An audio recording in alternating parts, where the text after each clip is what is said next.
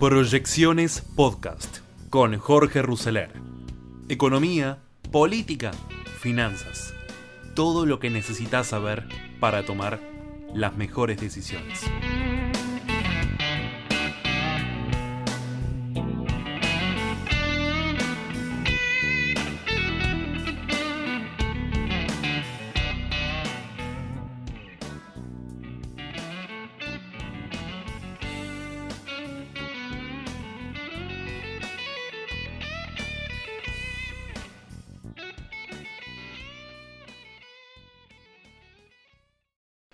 Hola fónicos, soy Jorge Ruseler y me da gusto encontrarnos nuevamente acá en este tiempo de pensar, tiempo de reflexionar la realidad que es tiempo de desafíos.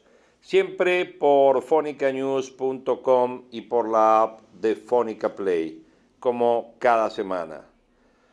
Martín Guzmán tiene una meta imposible de cumplir y lo sabe las diferencias entre el ministro y el área de energía se profundiza y empezaron a importar gasoil y la duda sigue siendo si van a alcanzar los dólares para traer el gas. La versión dice que Camesa, ustedes saben que Camesa es la administradora del mercado mayorista eléctrico, pagó por la importación para tres meses de gasoil unos 1.200 millones de dólares, prácticamente lo que había gastado durante todo el año pasado y además no encuentra dónde descargarlo. El temor por la falta de energía, el gasoil se usa, para, se usa para la cosecha, también para las usinas, para gas para las empresas y para las usinas eléctricas, y a qué precio realizar los contratos de importación y cuánto se le va a cobrar a los usuarios es una de las patas principales en la que se sustenta la pelea abierta y creciente en el oficialismo gobernante. Las dudas giran en torno a la disponibilidad de gas y gasoil, del precio al cual acceder y sobre todo si estarán los dólares necesarios para poder importarlos. El ministro Martín Guzmán, revalidado en su cargo por el presidente Alberto Fernández, aseguró que la provisión de gas está asegurada y que la Argentina no tendrá problemas en el invierno. Desde el kirchnerismo alertan que el gas no alcanza y le siguen tirando munición gruesa a Guzmán, haciéndolo responsable del salto inflacionario de marzo y de que insiste en aumentar las tarifas de luz y gas por encima del 20%, que es lo que ellos proponen para poder cumplir con el compromiso asumido ante el Fondo Monetario Internacional de reducir los subsidios que se proyectan en 2,2 billones con un aumento del 61% respecto del 2021. La trepada del precio de la energía a nivel mundial disparó la inflación en Estados Unidos en marzo al 8,5% interanual, el mayor nivel en 40 años. El anterior fue en diciembre de 1981. En Estados Unidos, la energía explica el 32% de la suba del índice de precios y los precios de los combustibles tuvieron un aumento sensible. En la Argentina, con subas de combustibles moderadas, y sin prácticamente subas todavía aún en tarifas de luz, gas y transporte, la inflación ya apunta arriba del 60%. El oficialismo, y en este es uno de los pocos puntos en que coincide el discurso albertista y kirchnerista, usará intensivamente el argumento de la suba de precios internacionales de la energía para justificar el golpe al bolsillo y las expectativas de inflación de marzo con el argumento ya usado por Guzmán de que será la mayor inflación del año. El salto de la inflación en este primer trimestre se dio a pesar de que el central prácticamente no tuvo emisión para financiar al Tesoro y que de Guzmán tuvo que salir a los mercados a conseguir pesos, ofreciendo los bonos indexados para poder cubrir el déficit. Los cálculos preliminares indican que el gobierno está cumpliendo con el fondo. La meta de menor inversión para cubrir al tesoro. También la de acelerar el ritmo de evaluación. Ya viene al 4% de evaluación este mes y se acerca bastante a la reducción del déficit que había representado unos 170 mil millones de pesos. La reducción de subsidios está pendiente, está trabada y Guzmán se envalentona por la baja del dólar blue y la paz cambiaria explicada porque el central dejó de emitir para llenar el agujero fiscal. El dólar blue está en 195 pesos, muestra una baja del 13% respecto de aquel pico de enero de 2,23 y fija una brecha del 73%, un nivel que para muchos expertos será difícil de sostener en estos tiempos tan inciertos. Muchos dicen que obviamente esta es la paz cambiaria y el piso de la brecha. Tradicionalmente el trimestre abril, mayo, junio suele ser el trimestre dorado en materia cambiaria por la entrada de los dólares de las exportaciones de soja, pero este año el panorama ya cambia, ya que simultáneamente será el trimestre en que también hay que pagar las importaciones de energía, que en el caso específico del gas son en dólares y en efectivo.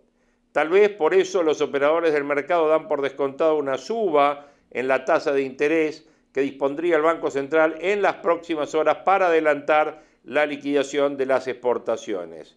Si la tasa es negativa frente a la inflación, el gobierno no cumplirá con el fondo. Pero si no resulta claramente superior a la devaluación, será difícil alentar a los exportadores a que liquiden los dólares a pesar del buen precio de la soja en el mercado internacional. Ahora que tienen la palabra de Guzmán de que no va a haber aumento de retenciones a la exportación. Uno de los objetivos difíciles de Guzmán es que intenta ganar credibilidad en medio de esta ola de rumores que indica que el gobierno le busca reemplazante. A la versión siempre presente desde hace unas semanas de Martín Redrado, de Cecilia Todesca y también de Emanuel Álvarez Agis, se sumó con fuerza la del actual presidente del Central, Miguel Pese, como potencial reemplazante de Guzmán, siempre asediado por el kirchnerismo. El ministro resiste y hasta ahora cumplir con un precepto del poder en la Argentina, que es que con dólar estabilizado y plata para los planes sociales, los funcionarios pueden navegar un tiempo a pesar de las tormentas. En el caso de Guzmán, su objetivo de tranquilizar la economía aparece el cumplimiento imposible, ya que no se trata de obtener resultados en materia de emisión, déficit o dólar, sino de la pelea abierta en el oficialismo que determina que el fuego amigo sea el peor aliado para aplicar algo que se parezca a un marco de estabilización en la economía argentina.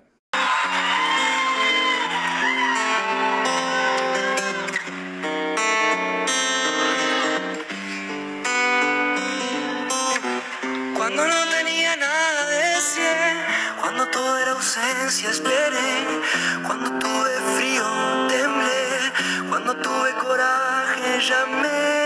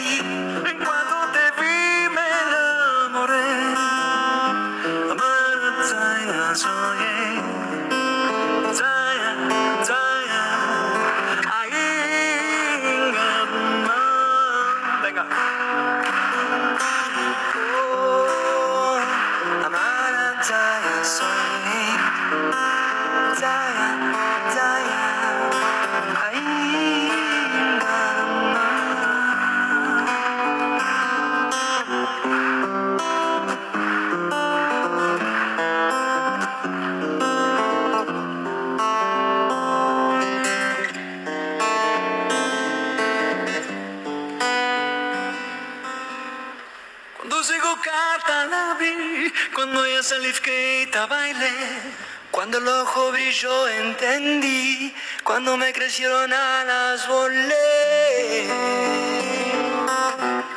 Cuando me llamó allá fui, cuando me di cuenta estaba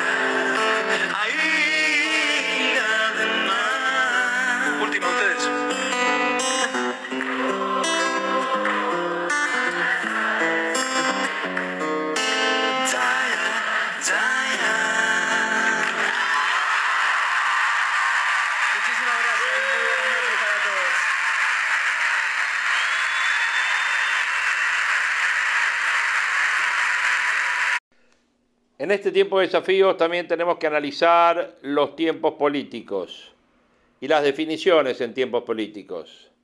El presidente ahora, en esta nueva etapa, parece estar dándole poder a sus soldados.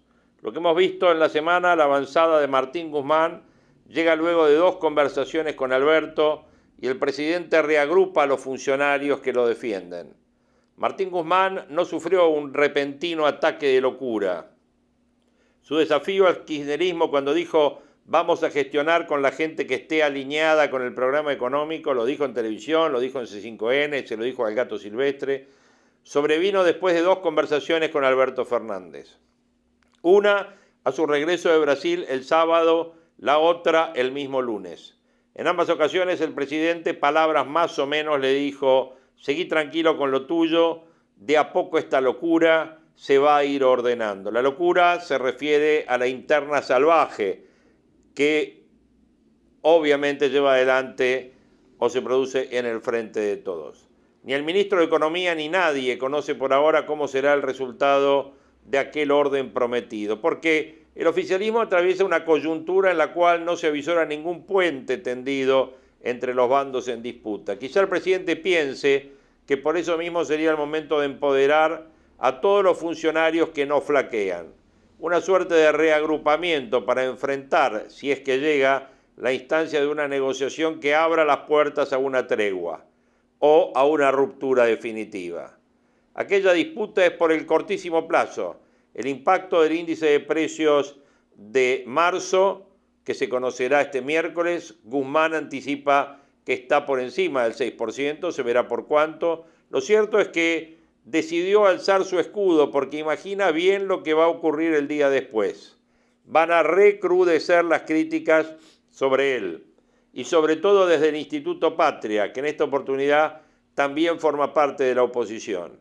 Esa idea descubre las anteojeras con que el oficialismo mira la realidad. ¿Importa el impacto político o debería, o debería importar más el daño que la inflación causa a la sociedad que ya la pagó? Hablamos de la discusión política sobre marzo. Se está consumiendo la primera quincena de abril. Al gobierno no se le ocurrió nada, ninguna idea diferente a lo de los precios cuidados o al fideicomiso para amortiguar el alza del precio de la harina o del aceite de soja. El desacople explica las razones acerca de por qué el grueso de la población sigue divisando un futuro muy oscuro. Guzmán, también los funcionarios del área que responden a Cristina, han encontrado en la guerra de Ucrania, que desató la invasión de Rusia, el anclaje para sus argumentaciones. El ministro repitió en televisión que se trata de un fenómeno mundial, algo así como un enunciado general.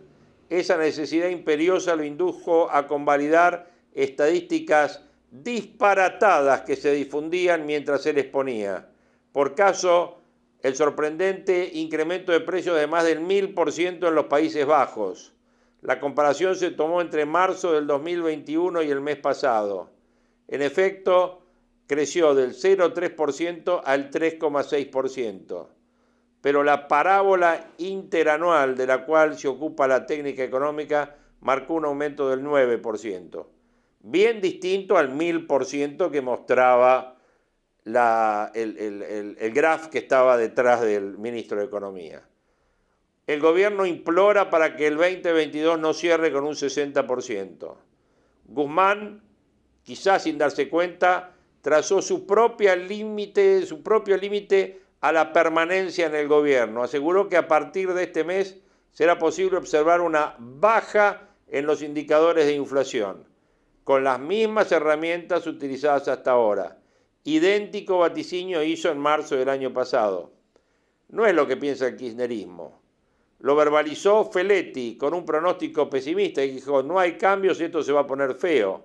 Bueno, los rumores sobre los cambios se intensifican cualquier ensayo choca siempre contra un problema estructural en el gobierno, que es el parcelamiento de los ministerios para conformar la amalgama política en el frente de todos. Y el fenómeno se extiende a todos los estamentos del Estado. Explica las constantes internas y la falta de gestión. Descendiendo en la pirámide del poder pudo observarse en las últimas horas lo mismo en el mundo de la cultura. La potestad por el Instituto Nacional de Cinematografía que Alberto Fernández dejó en manos de Luis Puenzo cerca ya de ser eyectado por Tristán Bauer. Bueno, anoche hubo un decreto de Alberto directamente eyectando a Luis Puenzo de El Inca. Un conflicto que forzó la intervención de Juan Mansur. Semejante disociación proyectada en economía ayuda a explicar las cosas que suceden. Guzmán tiene tabicada la participación en el área energética, clave por dos motivos, por el acuerdo con el fondo y por la disparada de los precios internacionales por la guerra en Ucrania. En el recuerdo está la renuncia que Guzmán, ¿se acuerdan?, pretendió de Federico Basualdo, que no pudo ser por la resistencia de Cristina. Bueno, en los últimos días el ministro pidió al titular del área, Darío Martínez, el llamado a audiencia pública para convenir los aumentos de la tarifa de gas. Esa solicitud quedó congelada hasta que intervino el presidente. Guzmán, quizás por primera vez de modo explícito, estuvo en su raid, en su raid defensivo. También tuvo el soporte de Aníbal Fernández, el ministro de Seguridad ataviado ahora de albertista y advirtió que los que no están de acuerdo con el rumbo económico no deberían estorbar. En una traducción más sincera, debería leerse los que no estén de acuerdo deberían irse. No se animó Aníbal a tanto, aunque replicó la misma frase del ministro. Se gobierna con los que están dispuestos a acompañar. Tampoco fue la ocasión en que Aníbal tomó distancia. Lo había hecho cuando sectores K cuestionaron el acuerdo con el fondo, con mayor sutileza incluso en el momento que Máximo resolvió renunciar a la jefatura del bloque de diputados.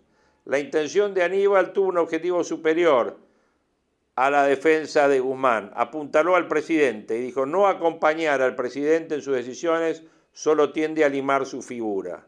Se colocó en la misma fila que Agustín Rossi, cuya pertenencia al albertismo se consolidó el año pasado cuando Cristina hizo una alianza con Perotti para las legislativas. El presidente no tuvo otro remedio que acompañar, le fue muy mal. Rossi organizó en su provincia un foro de discusión con dirigentes peronistas, su cierre no dejó dudas, dijo tenemos que fortalecer la gestión y fortalecerlo al presidente. Su nombre está en la grilla de candidatos para cuando Alberto disponga una remodelación de gabinete. El presidente reconoce dos cosas la eficacia política que demostró cuando fue jefe de bloque de diputados entre el 2005 y el 2013 y la compresión que tuvo cuando lo ungió como ministro de Defensa porque debía cederle a Máximo la jefatura del bloque. Rossi empezó a tejer política en Santa Fe para devolverle, si fuera posible, reconocimientos a Alberto. Largó la carrera a la gobernación 2023 Omar Perotti no tiene reelección, ungiendo para dicho cometido al diputado provincial Leandro Busato, un dirigente tal vez con percaminos escasos para ese cometido, pero con linaje respetable, porque Busato es pariente del Pepe Albistur, amigo íntimo de Alberto y amigo también de la pareja de la diputada bonaerense Victoria Tolosa Paz. Como ven, tiempo de desafíos, desafíos políticos en una interna que concentra absolutamente toda la gestión del gobierno en un día particularmente caliente por las definiciones y por las realidades políticas y sociales que estamos viviendo. En esta visión de panorama económico hablábamos de inflación y la inflación de marzo, que seguramente va a superar el 6%, va a llegar casi al 7%, ha encendido todas las alarmas e incluso llegó al presidente a decir que le declara la guerra a la inflación. Así como el ataque ruso a Ucrania parece tener fallas importantes en lo que respecta a estrategia, logística y armamentos, la que declaró Alberto Fernández sufre de problemas similares. Si la inflación sigue como en el primer trimestre puede superar el 70% anual. Y lo más preocupante es que está a niveles muy altos a pesar de que no está siendo empujada ni por subas de tarifas ni por subas de tipo de cambio. Lamentablemente, por ahora, el gobierno se ha limitado a decir que la inflación es un fenómeno multicausal, pero poco ha dicho sobre cuáles son esa multiplicidad de causas y sobre cómo atacar cada una para bajar la inflación. La experiencia enseña que una estrategia antiinflacionaria que tenga chances de ser exitosa requiere tres patas. La primera es que tenga buenos fundamentos macroeconómicos, tales como la política fiscal. Si el Banco Central tiene que emitir dinero para financiar al Tesoro, una política antiinflacionaria está derrotada antes de empezar. Tampoco funciona si la emisión monetaria no se controla con firmeza y enfrenta los aumentos de precios.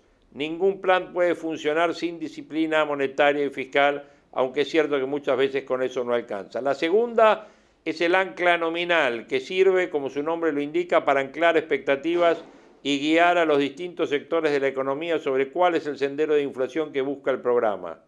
En la Argentina el ancla más fuerte siempre que se usó es el tipo de cambio, en gran parte porque parece más efectiva debido al alto grado de dolarización de la economía, pero también podría usarse la cantidad de dinero, dado que existe una relación entre el dinero y precios o las metas de inflación que tratan de afectar expectativas para guiar en la formación de precios y salarios. Y la tercera pata, especialmente en casos de inflaciones altas y crónicas como la que tiene la Argentina hoy, está orientada a lidiar con la inercia inflacionaria que tiene este tipo de economías. Y esta incluye una serie de políticas que podríamos llamar políticas de ingresos, tales como acuerdos de precios, salarios, tarifas y tipo de cambio. Dentro de estas últimas se podría incluir medidas como limitar la indexación de contratos, que de extenderse en el tiempo se tiende a mantener la inflación porque los aumentos de precio del pasado se replican en el presente, con lo que generan un círculo vicioso difícil de desarmar, o acuerdos de precios y salarios que nunca son la base de un plan de estabilización, pero son un complemento útil cuando son bien usados. En los pocos casos en que han resultado exitosos, fueron utilizados para coordinar la estabilidad de precios como en Israel en 1985, por ejemplo, y no como la principal arma para combatir la inflación. Obviamente que si a la mesa le falta alguna de las patas, la mesa se cae, la inflación se mantiene vivita y coleando. La guerra que declaró Fernández tiene una estrategia que se asemeja a una mesa discapacitada que no tiene ninguna de estas patas. Por el lado de lo fundamental se ha hecho nada hay una intención de bajar el déficit fiscal, pero esa pata hoy está hackeada por el aumento de precios del gas y las dificultades que hay en subir tarifas. Por otro lado, sigue sin haber financiamiento externo y el Banco Central tiene que estar listo para salir al rescate del Tesoro, Fondo Monetario mediante. Ciertamente no alcanza para fortalecer una posible estabilización. Por el lado del ancla nominal tampoco hay nada el año pasado ese trabajo lo hicieron las tarifas, que subieron 9%, y el tipo de cambio que subió 22% con una inflación que terminó en el 51%. Pero ahora no hay más espacio para el desajuste, ya no hay margen para trazar el tipo de cambio, en realidad habría que mejorarlo, aunque el programa del fondo es generoso con el gobierno y se conforma con que siga la inflación. Más atraso cambiario imposible y de las tarifas ni hablar. Tampoco la cantidad de dinero, esta vez es un ancla. El fondo lo propuso en el 2018 cuando se fijó crecimiento cero para la base monetaria. En ese caso, los resultados fueron lamentables, tanto por su impacto en la inflación, que fue nulo, como por el efecto que tuvo en la actividad económica. Además, el mundo ya no cree en metas monetarias porque no son efectivas. La nueva moda es el uso de metas de inflación, aunque este gobierno ni piensa en usarlos. Tampoco hay política de ingresos que sean abarcativas y que puedan ser efectivas para frenar la inercia inflacionaria. Esa pata es la más débil y sirve si las otras dos son sólidas. Hay acuerdos de precios aislados, como los de Feletti, que al no estar apoyados en un programa antiinflacionario, solo sirven para la tribuna. El único instrumento que huele a política antiinflacionaria es la tasa de interés, que por ahora sigue siendo negativa en términos reales cuando debería ser muy positiva, y está demasiado sola y débil cuando debería estar acompañada por las otras tres patas y además se usa sin convicción. En resumen, esta es una guerra que todavía no empezó, que se pelea sin armamento y sin estrategia y en la que nadie cree ni se entusiasma. El diagnóstico es que la inflación es multicausal, por lo que el remedio debería ser un antibiótico de amplio espectro que por ahora no se ve por ningún lado. No se ve por ningún lado. En el mientras tanto, digamos que el enemigo, la inflación, sigue de fiesta. Tiempos de desafíos en uh, fonicanews.com y siempre por la app de Fonica Play. Soy Jorge Ruseler y los voy a estar esperando en nuestro próximo encuentro. Abrazo grande para todos y muy feliz día. Es decir, con los mensajes que tenía que escribir listos y preparados. ¿Por qué? ¿A quién le habló el ministro? Vamos paso a paso. La frase gestionaremos con los que estén alineados con este plan económico. Esa frase va directo al corazón y dice, gestionaremos sin los Federico Basualdo de este mundo, el subsecretario de Energía Eléctrica, que ustedes saben fue respaldado por Cristina, por la Cámpara, y que no es compatible con la declaración del ministro. En sus palabras, la interpretación te permite ver que tampoco es con Roberto Feletti, el secretario de Comercio, que no dudó en dispararle a Guzmán ante los datos que vienen mañana, los de la inflación de marzo. Las sombras chinas, como lo llaman irónicamente en el albertismo a quienes responden a Cristina Fernández y a la Cámpora y que van a contramano de Alberto Fernández, tienen un reloj de arena que se dio vuelta. Claro que para eso Alberto Fernández tiene que tomar una decisión que es para él la más difícil. Ese es el debate que hoy dirime puertas adentro con su mesa chica, con los pocos en los que confía. Es si finalmente hace lo que anticipa su ministro y echa a varios funcionarios que para él ya no funcionan, del otro lado tiene una amenaza que ya es explícita, con una retirada masiva. Pero ojo, hay un debate que me contaban hoy uno de los funcionarios más cercanos a Alberto Fernández. El debate es también en esa mesa chica del presidente. ¿Será real que la cámpora y el kirchnerismo volverían a la intemperie, volverían a estar lejos del poder, dejarían un manejo de cajas que hoy tienen del 71% del presupuesto público? En privado lo que te dicen es, lo vemos poco viable. Por eso, una de las jugadas que se analiza es despedir a algunos de los principales referentes, pero no los funcionarios de la Liga Alta, los que vos conocés como marca registrada, sino las líneas medias. Es darle un tiro al corazón del cristinismo. Justamente aquellos que utilizan el cristinismo más extremo para lo que dicen ellos es licuar el poder presidencial. Esa decisión la va a tomar Alberto Fernández en los próximos días. Pero tenés que tener claro que quienes conocen a Alberto Fernández no lo dan como certeza. Vos sabés que Fernández lo sorprendió con el agradecimiento por las flores, la muestra no correspondida de cariño de Cristina por el nacimiento de, Francisco. Entonces hay probabilidades en su propio gabinete. Le asignan lo que dicen un nivel de viabilidad alto. No se tocaría a las primeras figuras sino a los actores de reparto. Y si ellos deciden renunciar, la cancha va a estar liberado. Mientras tanto, todos, todos, absolutamente todos en el gobierno esperan las palabras de mañana de Cristina. La formalización del dato del INDEC y también la movilización que van a hacer las organizaciones sociales a la mañana a Plaza de Mayo. Dicen menos virulencia, más acción y se ilusionan quienes esperan para mañana un día tranquilo en este sentido, pero un día negro para la economía. Tapado por su mundo de contradicciones de los primeros años de gobierno, hay muchos que olvidan que Alberto Fernández también supo ser un estratega político. ¿Por qué Guzmán anticipa un número superior al 6%? Tiene dos razones. Una es que Cristina Fernández mañana rompe el silencio y para el caso él se abrió el paraguas, anticipó la jugada, como suele hacerlo ella. Advirtió que el número es más alto, el más alto del año, y justifica el contexto internacional que es la argumentación que ella va a utilizar. Apaga el factor sorpresa que se esperaba para la formalización de este dato al INDEC.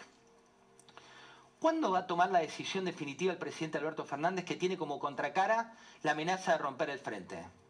Menos de 10 días. Varios gobernadores ya en privado le preguntaron por qué no lo hace ahora con vistas a 2023. Otros le dicen que no lo haga por la gobernabilidad y le sugieren un desgaste sutil y consistente. Y una liga que es cada vez más chiquita, es muy chiquita, se cuenta con los dedos de las manos, que son los moderados, van por un acercamiento en privado aunque desconfían de este gambito a la dama. ¿Y qué proponen? Un jaque a la reina. Bienvenidos.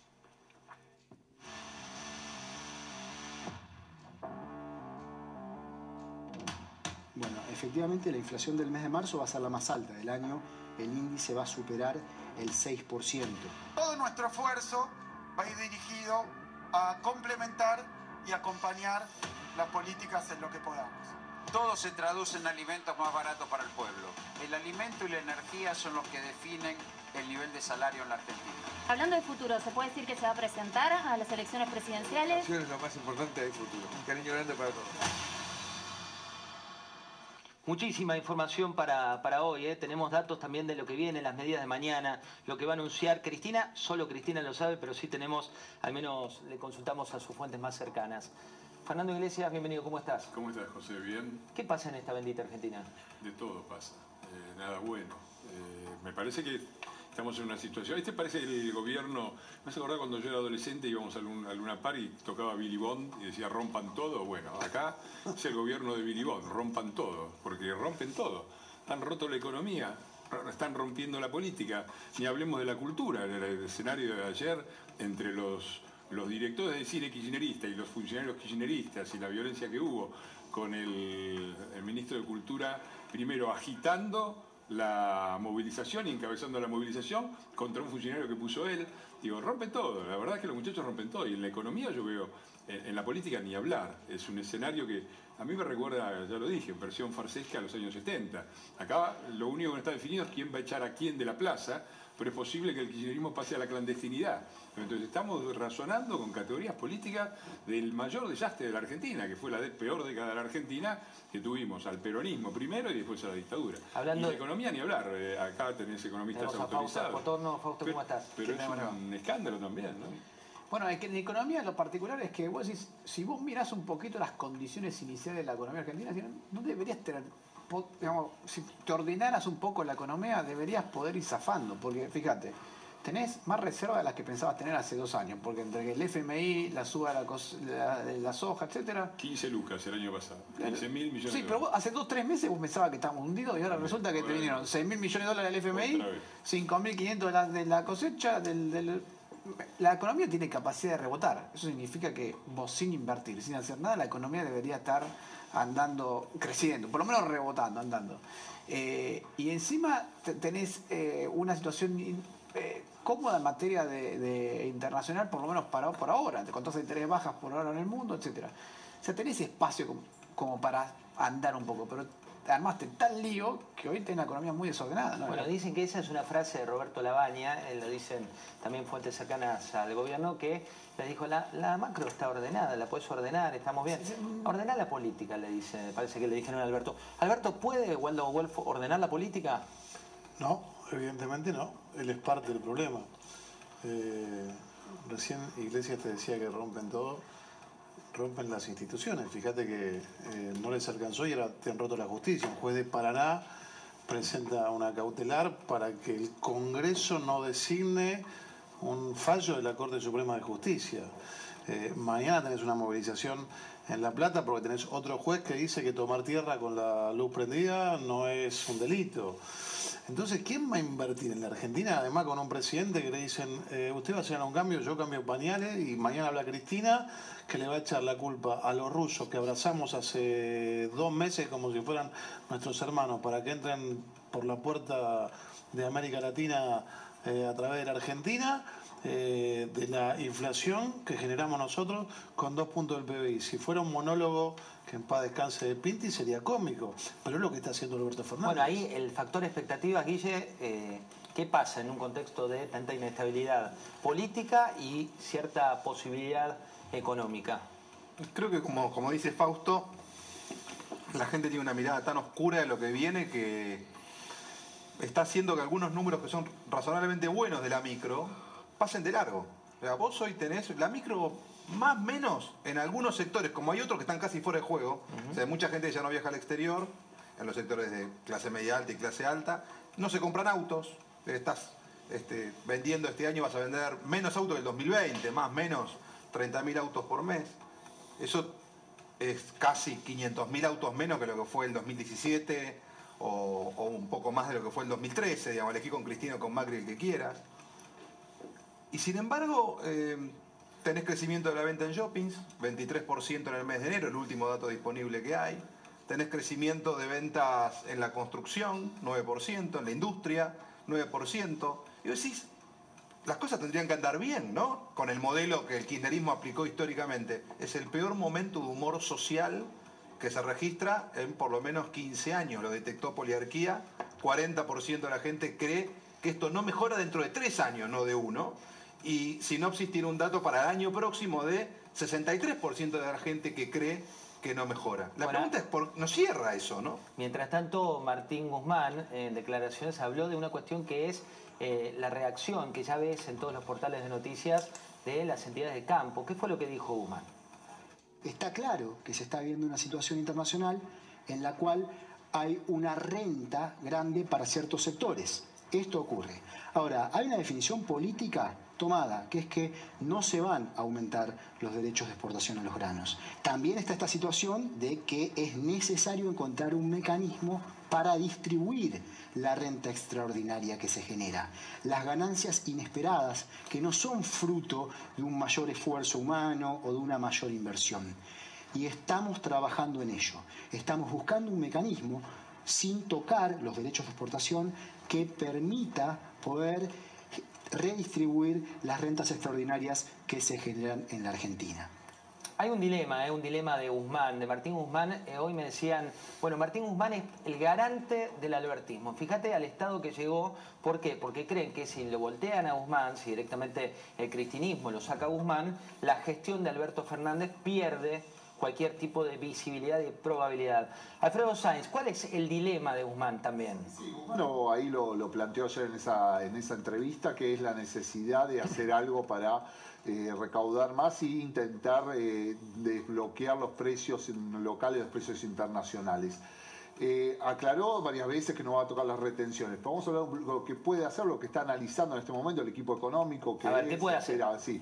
Una es avanzar con un impuesto de riqueza bis, ese es el, proyecto más radicalizado, sería volver a repetir lo que fue el año hace dos años con el proyecto de Máximo Kirchner y Carlos Heller eh, recaudó menos de lo que se esperaba, 247 mil millones de pesos, eh, cuando se esperaban 400 mil eh, millones y en ese momento había sido muy claro que era por única vez, tiene que pasar por el Congreso, no va a ser tan fácil que, que lo logre.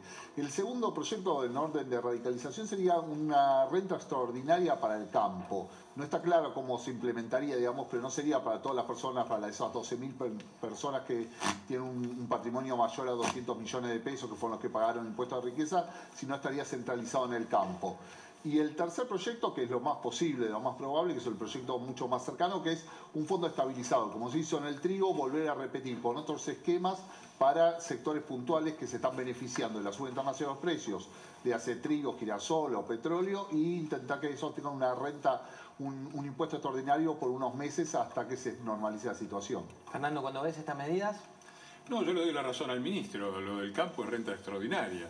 Y lo es extraordinario que después que le metan dos tercios de impuestos y de retención del 30%, todavía tienen rentas, son rentas extraordinarias, hay que darle la razón al ministro. Te doy datos, te doy datos bien concretos. En el 2015, como decía recién Fausto, entraron simplemente por diferencia de precios 11 mil millones de dólares al país del demonía, por los demoníacos precios de la demoníaca globalización y el demoníaco campo. Y 4 mil millones de dólares por el demoníaco FMI. Por eso zafaron. Hoy la balanza comercial del 2021 te da positivo para el sector agropecuario, más las industrias que producen alimentos ligados al sector agropecuario, 30 mil millones de dólares positivos. La industria el resto de la industria, supuestos salvadores de la patria, la locomotora del país, el industrialismo peronista y todo eso, 12 mil millones de dólares negativos. O sea, los que venían a sustituir importaciones y ser la locomotora que llevaba para adelante el, tren son el furgón de cola. Y le echamos la culpa al campo que efectivamente tiene rentas extraordinarias. Yo espero que, se, tengan un poquito de memoria, se acuerden del 2008, se acuerden de lo que pasó y entiendan que hay un país productivo que no da más es decir, el país productivo, y cuando digo el país productivo me refiero a todos, la gente que labura, la gente que da laburo, las empresas competitivas, las empresas exportadoras, las provincias del centro, no dan más de bancar a la patria subsidiada, que son todos los que defienden ellos, que no solo son los subsidiados de abajo, que son los más justificados, que ellos los planeros, son los sectores económicos que viven de subsidios, que viven de créditos regalados, que nunca devuelven, las provincias que viven colgadas de la coparticipación o de las rentas petroleras, toda esa patria subsidiada que ellos defienden y que quieren, porque ¿para qué quieren sacarle más plata al país productivo? Para dársela a la patria subsidiada. Bueno, ese esquema no da más, el país no da más, y yo les pido que tengan un poquitito de noción, porque me parece que los ánimos están caldeados en el campo y no solo en el campo. Mira, es la hora que dice 23-27. Necesito que abran los ojos en, en sus casas y miren lo que pasa también en un país con presión tributaria récord, un país que eh, cuando vos decís voy a emprender, primero tenés que hacer más de 17 pasos antes de poder levantar las persianas. Mira. Sí. Ah, ¿querés que eh, escuchar la grabación? No, no, no, ¿Eh? Ah, si se puede suspender la grabación, dice el ministro. Eh, estamos eh, por Zoom y estamos grabando por Zoom. Este, ¿Podemos parar la grabación de Zoom? Paramos un segundo, paramos un segundo. Convierte en reunión secreta. Nosotros, cuando empezó el tema de Panpetrol, nosotros inventamos el tema del alquiler para bajar impuestos a las ganancias. Pero Panpetrol no entendía el tema y me pagaba el IVA. Entonces íbamos todos presos, muchachos. Esta es la verdad. Esa es la verdad. Me pagaba el IVA. O sea, cualquiera que viene y le hace... Por eso le exigíamos y por eso el pago de estos 200 millones en tres cuotas. O sea, ¿qué se hizo? Pagar el IVA y un 18 o 20% más para disimular. El resto lo capitalizaba. ¿Me entiendes? Entonces, esa es la verdad. La creamos para que no pagara el impuesto a las ganancias. Y no lo entendían. Esa es la verdad. No lo entendían. Y la tenían la plata. Entonces, a último momento, entonces yo digo, cuando le exigimos, cuando lo, ent lo entendieron, me pagan tres cuotas, después me entero que Hugo Pérez dijo que era para pagar la campaña. ¿viste? Digo, Hugo Pérez debió haber reaccionado y haber dicho, che, paguen algo para que no sea tan evidente lo que estamos haciendo. Esta es la verdad. A eso vamos. Se lo tenemos re claro el tema. No lo quiero grabar porque vamos todos. Este, vamos. Ay Dios, no lo quiero grabar porque vamos todos presos. ¿eh? Los Zooms de esta época, pero fíjate lo que pasa. Esto es un ministro admitiendo una cuestión que tiene que ver con malversación de fondos delante de varios testigos en un Zoom que no se grabó. Hablemos de diputados, diputados, diputados provinciales de la provincia de La Pampa. Waldo, cuando, cuando ves este tipo de imágenes, ¿no? que se contrarresta con lo que veíamos del impuesto a la resta extraordinaria, lo que nos contaba Alfredo de ir por el campo, y me cuesta no insultar. En la casa la gente debe estar diciendo lo que yo no puedo decir, ¿no? Eh, y uno se ríe para no llorar, pero qué banda, ¿no? Están asolando, asolando el país, pero eh, es, es, psicoanalítico, ¿no? Ya nosotros vimos los bolsos de López, vimos la contando plata en la Rosadita, vimos la apropiación de Chicones, eh, que es un hecho inédito, porque la apropiación de Chicones la Cámara de Senadores la preside quien es objeto de la expropiación, la preside Vudú. Así que yo apelo a que la ciudadanía tenga memoria. Nosotros, no sé si seguramente hemos hecho autocrítica, hemos cometido errores, pero la verdad que eh, cuando aparecen personajes que cuestionan y bien que hacen y todos a, a, a esta, esta es la, la banda, ¿no? Eh, hay que tener memoria porque es, es, es, una vergüenza que haya gente que siga votando esta banda. Guillermo, el, el, clima de época, ¿no? Digo, vos evaluás mucho el consumo y cuando la economía anda bien, la gente un poco olvida siempre la, la corrupción, ¿no? olvida este tipo de cuestiones. Cuando la economía anda mal, se empiezan a ver todos los colores.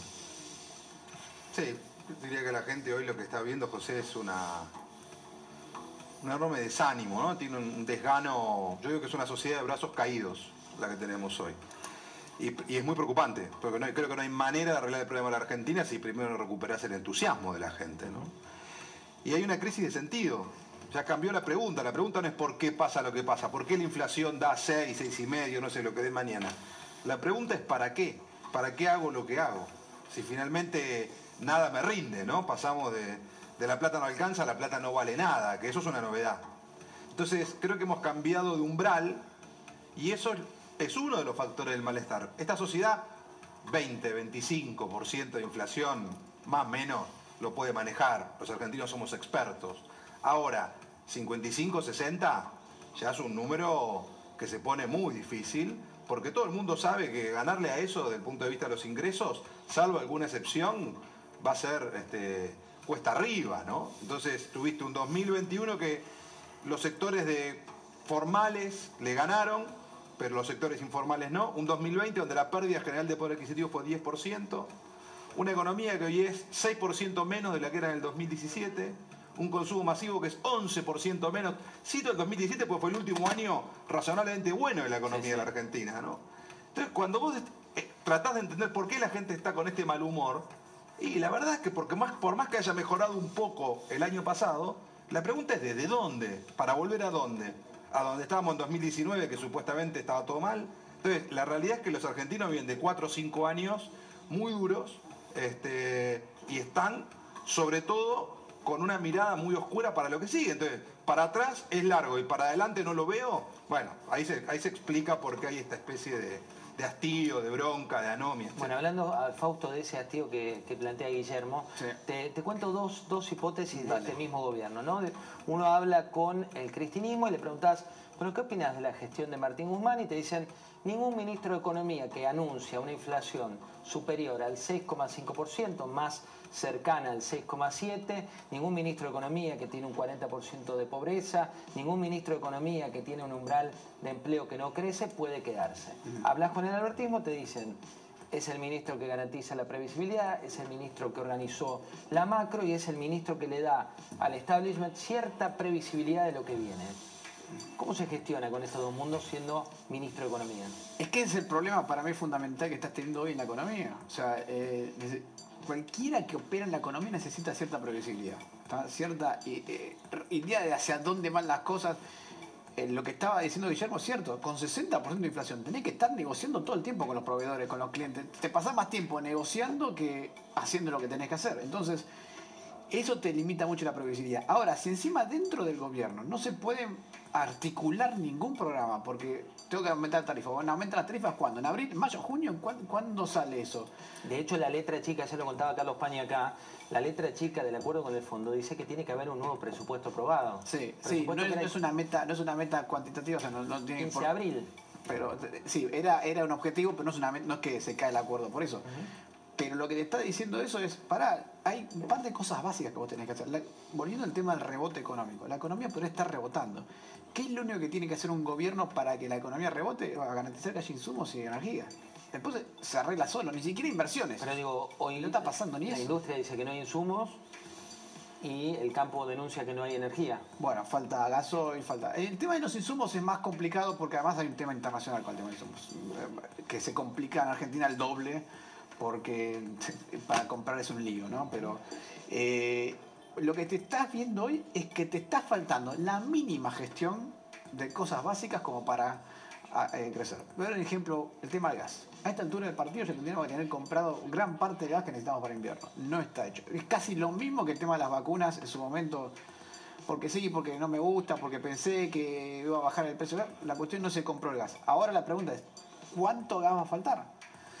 Eh, Bolivia te va a dar un poquito más de gas, sí, pero te está faltando todavía bastante gas para, para abastecerte durante el invierno. Entonces, ¿qué vas a tener? que cortar las industrias. El industrial dice, escúchame, yo necesito cortar la industria, ¿cuándo le voy a tener que cortar? Sí, si no hay con qué ¿Cuánto? ¿Para qué? Bueno, dame un poquito de idea de, qué tengo que hacer para, por lo menos, que el daño no sea tan grave. Entonces, toda tu capacidad de rebote de la economía es se empieza a, desarmar porque te falta energía, no sé si tenés el insumo, etc. Y eso es lo mínimo. Y cuando mirás por qué faltan esas cosas, no es un tema de problemas macroeconómicos complicadísimos. Esos temas de falta de energía, falta de insumo, es un tema de gestión mínima del año económico. el